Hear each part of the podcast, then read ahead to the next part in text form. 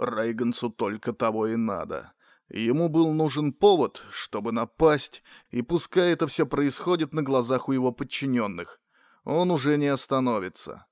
Лифт был на 24 этаже, когда Бейла нервно дергалась от перевозбуждения и страха от того, что бешеный ублюдок Рейганс настигнет ее, вцепится ей в горло и непременно задушит.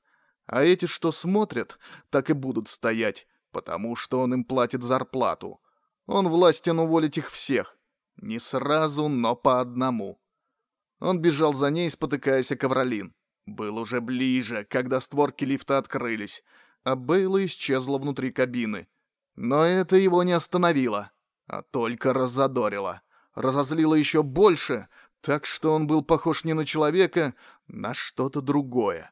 Очень темное и злое. Будто все, что он вобрал в себе за эти три года, вышло из него за этот злополучный день. Бейла нажала кнопку первого этажа. Когда створки лифта уже закрывались, предательски медленно, словно все в этом здании в этот вопиющий черный для нее день подчинялось его воле. И только она была против, за что сейчас и расплачивалась.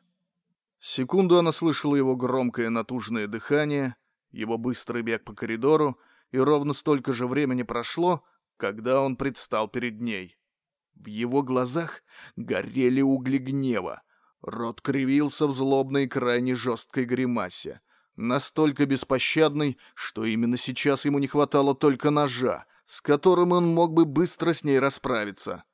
Однако его единственным оружием были сильные руки, которые пытались удержать створки лифта, как металлические крюки жидкого робота в той жуткой сцене из второй части «Терминатора». «Я тебя не просто уволю!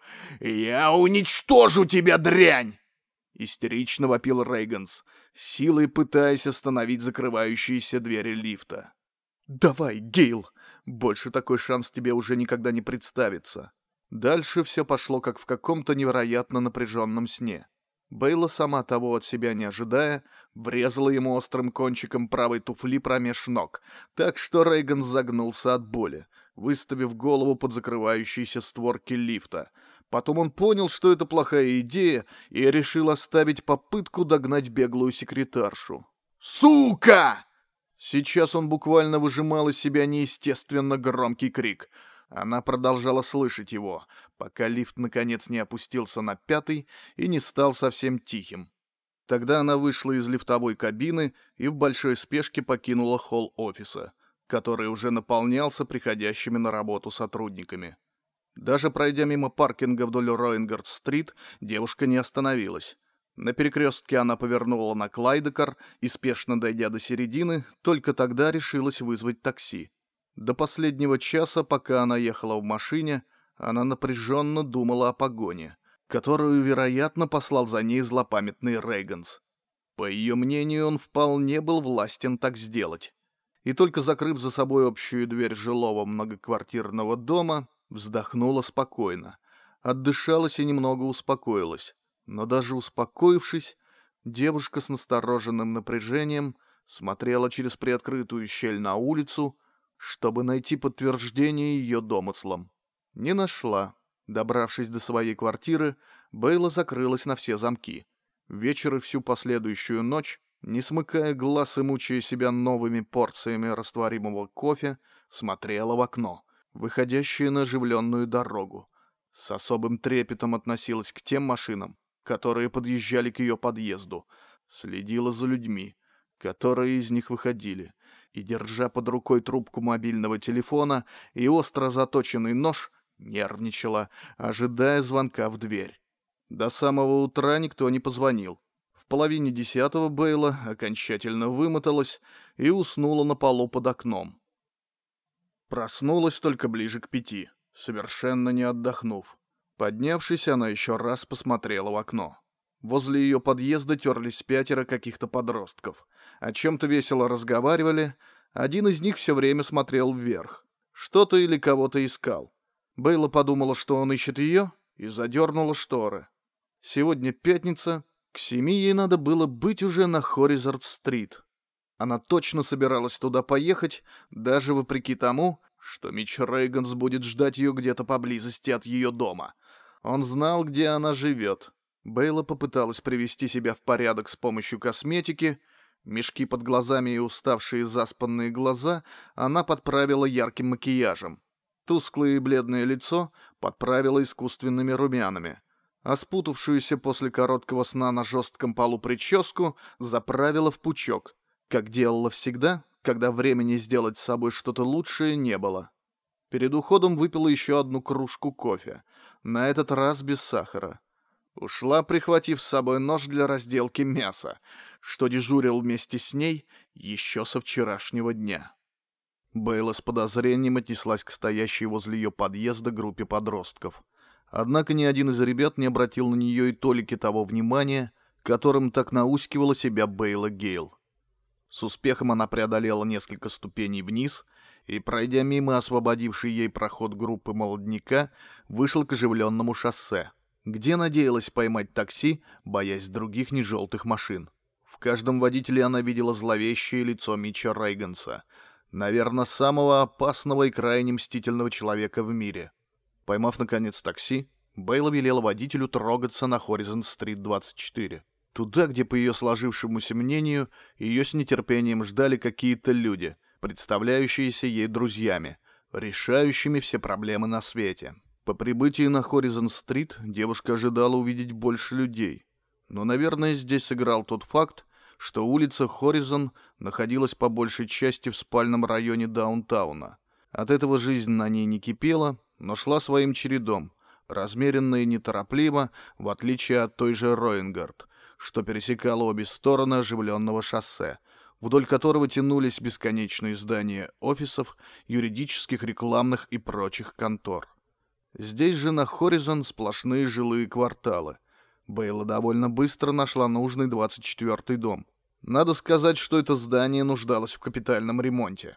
Конечно, передний его фасад был умело скрыт под горой свежей коричневой краски, однако частые трещины в облицовке все же проглядывались и давали понять, что если не сейчас, то уже довольно скоро это здание может рухнуть. Не полностью, конечно, но что-то да обязательно упадет. Впрочем, здесь на улице Хоризон таких домов было очень много. Стало совсем уж не похоже, и как-то сомнительно, что по этому адресу решают проблемы. По крайней мере, Бейла уже начала жалеть о принятом решении приехать сюда. Однако достала из сумочки свое приглашение, еще раз сверилась с адресом, посмотрела на чуть покосившееся крыльцо подъезда, затем на часы. Дорога в такси заняла примерно полчаса. До церемонии, установленной в билете, оставалось еще 15 минут. Бейла решительно поднялась по ступеням, Какое-то время еще постояла перед дверью, думая о том, как бы было хорошо, чтобы все это действительно оказалось правдой, а не дурацким розыгрышем. Хотя кому понадобилось ее разыгрывать? Если только это не затея Рейганса. Только подумав об этом, Бейла приоткрыла сумочку с твердым намерением спрятать нож для разделки мяса где-нибудь в своем рукаве. Ее одетый поверх офисной строгой одежды серый плащик вполне мог себе это позволить. Не успела. Дверь перед ней с заботливой и крайне вежливой, располагающей к себе улыбкой, открыл молодой мужчина. Именно тот, который работал официантом в кафе Джонни Мо. Девушка крайне удивилась такому сюрпризу, забыла о ноже и о Рейгансе. «Проходите, мисс Гейл. Мы крайне рады вас видеть». «Приятно, что вы не опоздали. Церемония вот-вот начнется». «Вы же тот самый официант».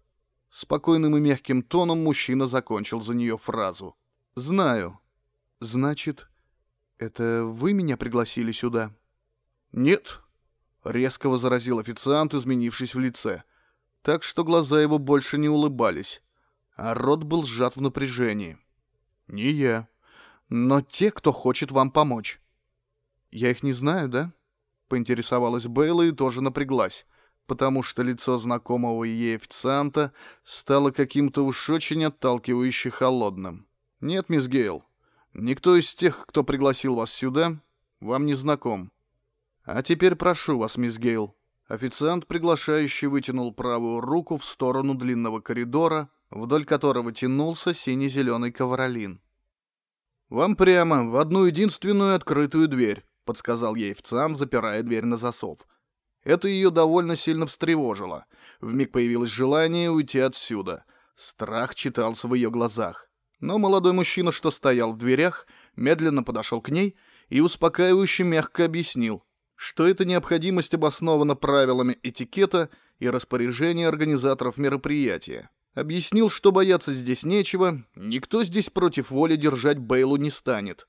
Также сказал, что в любой момент, если что-то не понравится в словах спикеров, что будут выступать на сцене, Бейла может подойти к выходу и свободно уйти. Его слова и правда звучали несколько успокаивающе.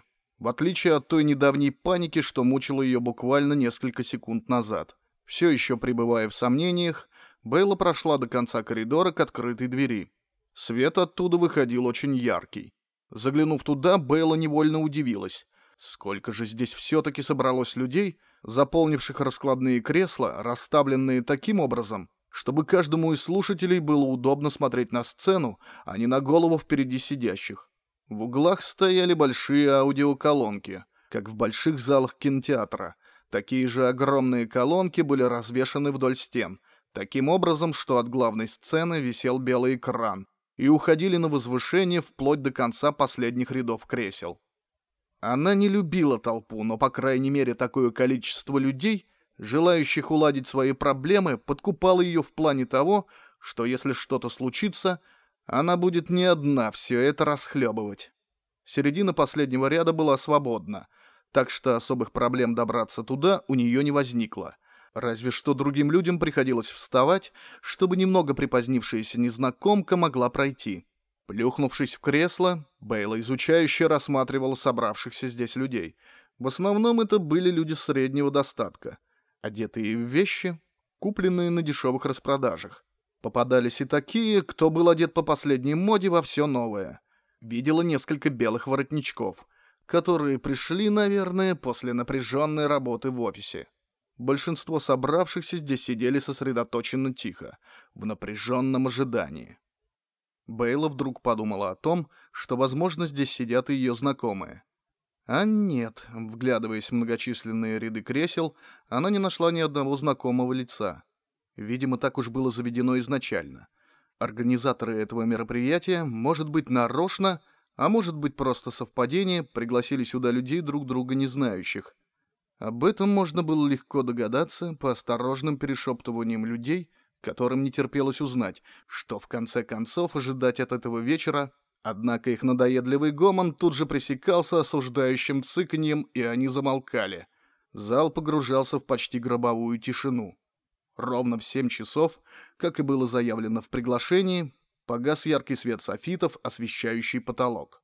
Зал погрузился не только в тишину — еще более напряженную, чем раньше, но и во тьму. Белел только подвешенный на крючьях экран, на котором вскоре загорелась надпись «Спасибо, что пришли. Мы начинаем». В зале раздались громкие аплодисменты, но никто не рискнул свистнуть в такт хлопанью. То ли боялись, то ли на это были свои причины. Бейла тоже хлопала, с искренним любопытством наблюдая за тем, что будет происходить дальше. Громкая, но не раздражающая музыка выходила из аудиоколонок. Бейла вспомнила, где могла слышать подобную мелодию. Полтора года назад Элли Гейнер приглашала ее на семинар, который проводила компания «Алтикер». Вечер был просто сумасшедший, как и сами люди, которые ходили и скакали по сцене, скандируя в зал речевки «Какая это хорошая компания! какой хороший продукт она предлагает и какие здесь большие финансовые возможности. В общем, Бейла в тот день зареклась ходить на подобные съезды и сомнительные сетевые MLM-семинары. Но как бы, наверное, сейчас смеялась над ней Элли Гейнер, когда бы узнала, что Бейла Гейл все-таки решилась опустить свои принципы. Вступительное слово взял четко поставленный голос диктора с приятным на слух бархатным тембром. «Приветствую вас, уважаемые дамы и господа. Мы начинаем наше скромное мероприятие. Пожалуйста, выключите ваши мобильные телефоны или поставьте на бесшумный режим. Благодарю за понимание. После объявления зал зашевелился. Вскоре на экране в том же музыкальном сопровождении загорелись слова. Ни для кого не секрет, что у каждого из нас есть определенный груз проблем, который давит на вас и причиняет боль и дискомфорт. Далее появилась картинка карикатурно сгорбленного человека, на спине которого лежит здоровенный валун с надписью «Проблема». Картинка исчезла, появилось новое предложение.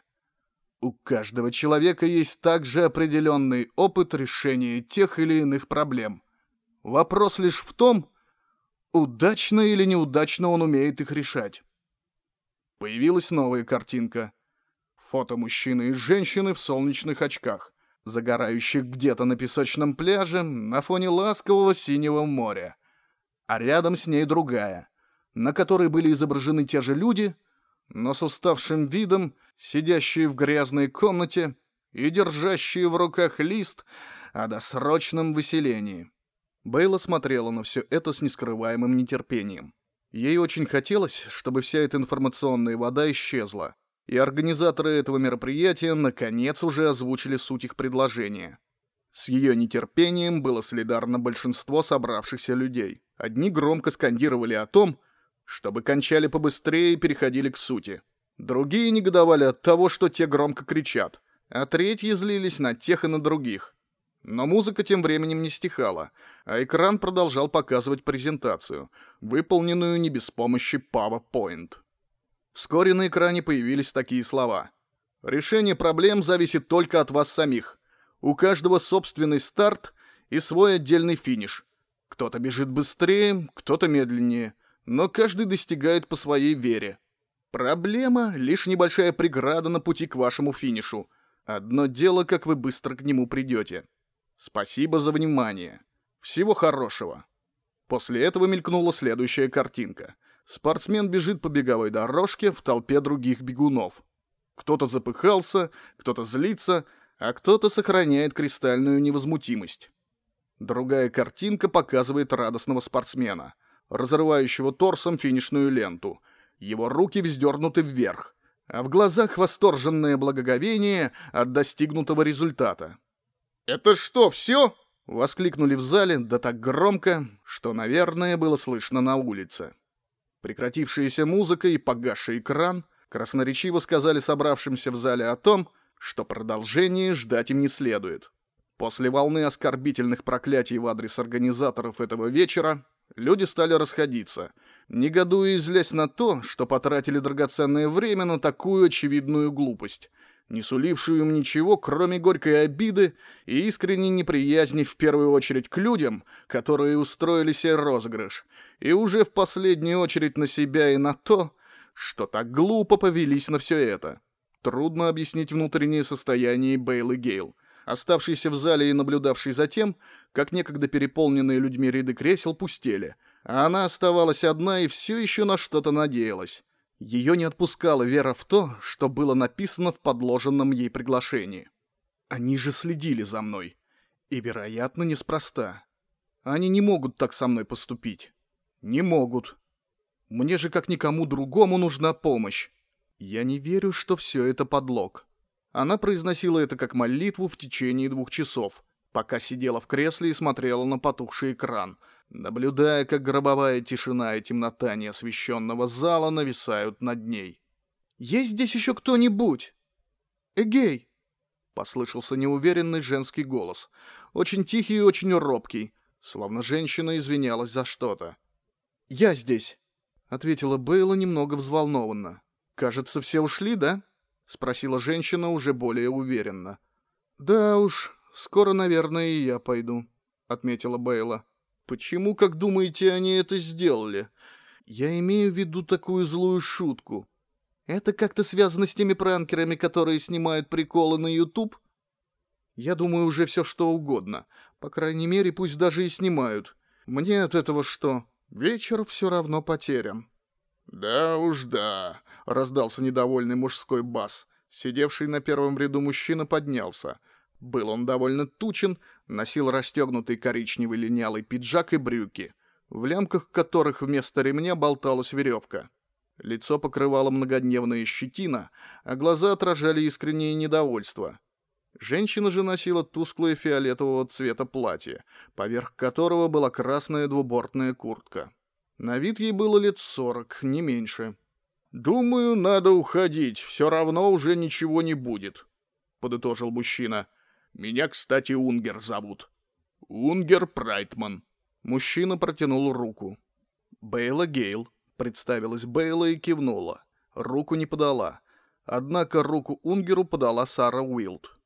Бейли пришло вдруг в голову, что эти двое могут быть вполне хорошей сформировавшейся парой, может быть, самой счастливой в мире.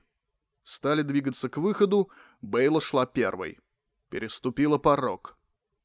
«Поздравляем!» — хором воскликнули собравшиеся в коридоре мужчины, одетые в парадные черные смокинги с белой бабочкой поверх белой сорочки.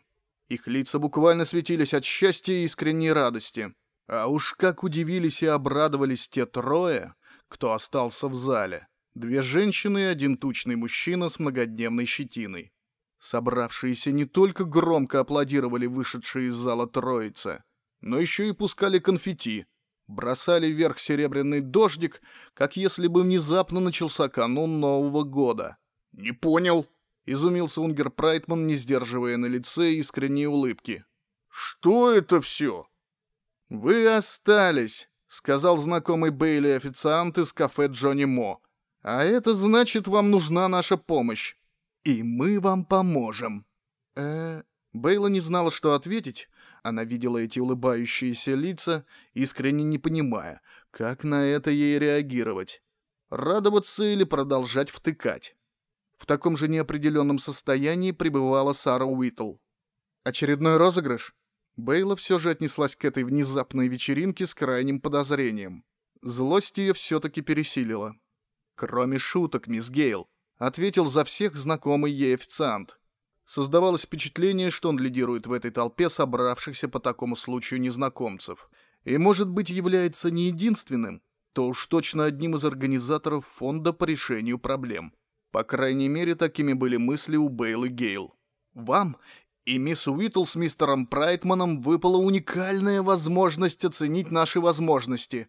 И все это благодаря вашему настойчивому терпению и вере. Последнюю фразу он произнес как-то уж очень торжественно, как если бы вручал Орден Славы герою перед лицом президента. «Я вот не понимаю, а зачем вот это все?» — спросила его Сара Уитл, демонстративно разведя руками. Зачем нужно было собирать столько людей в одном зале? Чтобы прогнать не слишком нуждающихся. Как вы видели, уважаемая мисс Уитл, их ушло достаточно много, объяснил официант. Как было указано в нашей предусмотрительно короткой презентации, у каждого свой личный финиш и свои способы решения проблем. Мы просто отсекли лишнее, и, как видите, остались только вы. Трое. Бейла отнеслась к его словам уже более одобрительно, чем раньше. В ней вспыхнула гордость за себя и свою терпимость. Она уже ни о чем не жалела, как, наверное, и те двое, что остались в зале. «Как вы собираетесь нам помогать?» — поинтересовался у него Унгер. «О, поверьте, у нас есть свои методы, которые мы никому не вправе разглашать. Но будьте спокойны. Мы решим любую вашу проблему. Любую!» На последнем слове он сделал небольшой акцент. «Я все хотела спросить вас». «Терренс Лоранж», — представился Терренс, заранее предугадав ее вопрос.